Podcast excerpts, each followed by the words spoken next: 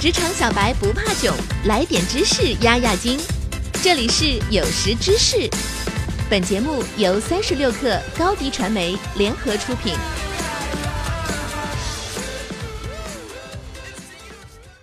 本文来自三十六克编译组，编辑郝鹏程。CTO 及首席技术官，这一职位在二十世纪八十年代出现于美国。简单的说，就是一个企业中技术的最高负责人。要扮演好这个高阶主管的角色，CTO 又该具备什么样的能力呢？今天我将给大家分享 CTO 应该具备的七个至关重要的品质。一、商业嗅觉敏锐。首先，CTO 最主要的角色还是一个技术总监，一个在专注科技方面的商业领导人、战略家。要做好 CTO，不仅仅是个技术大师就行。正如 CFO 也不是只要懂 GAAP 就能胜任。一个好的 CTO 了解商业的方方面面，过程的前前后后。只有深谙行业背景，CTO 才知道如何更好地使用技术来为企业提高效率、增强表现。二，时刻留意新趋势和新科技。CTO 的一个重要的职能就是预测商业发展的趋势，以及企业在未来需要什么科技做支撑。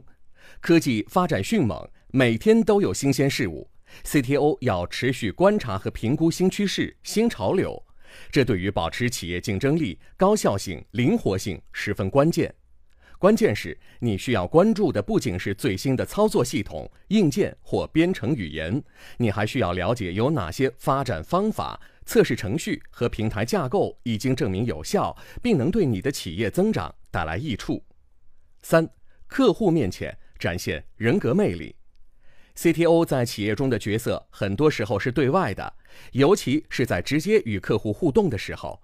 因此，不仅是销售团队和客户经理需要善于交流，CTO 也应该具备一些社交技能方面的软实力，来应对已有和潜在的客户。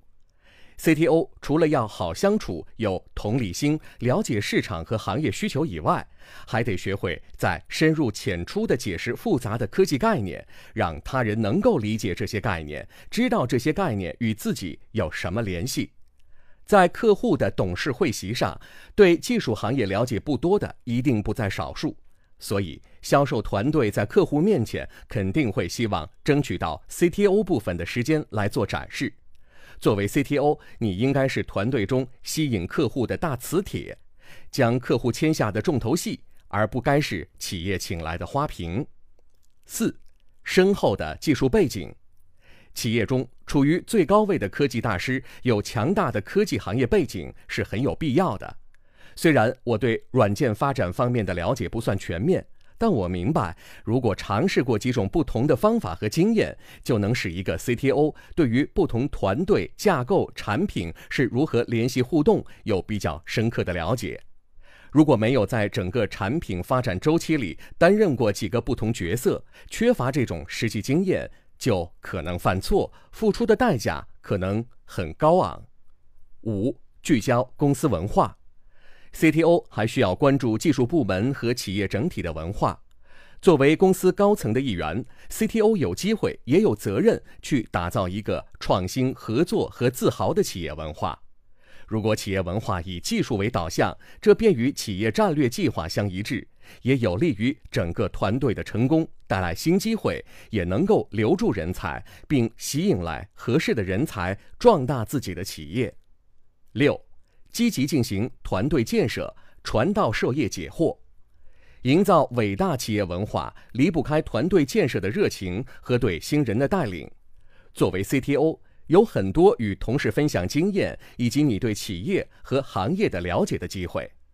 教导新人能够使得团队发展更全面，综合能力更强，常常能为你打开新视角，注意到一些容易被忽略的想法。七。事实传播，时时不忘传道。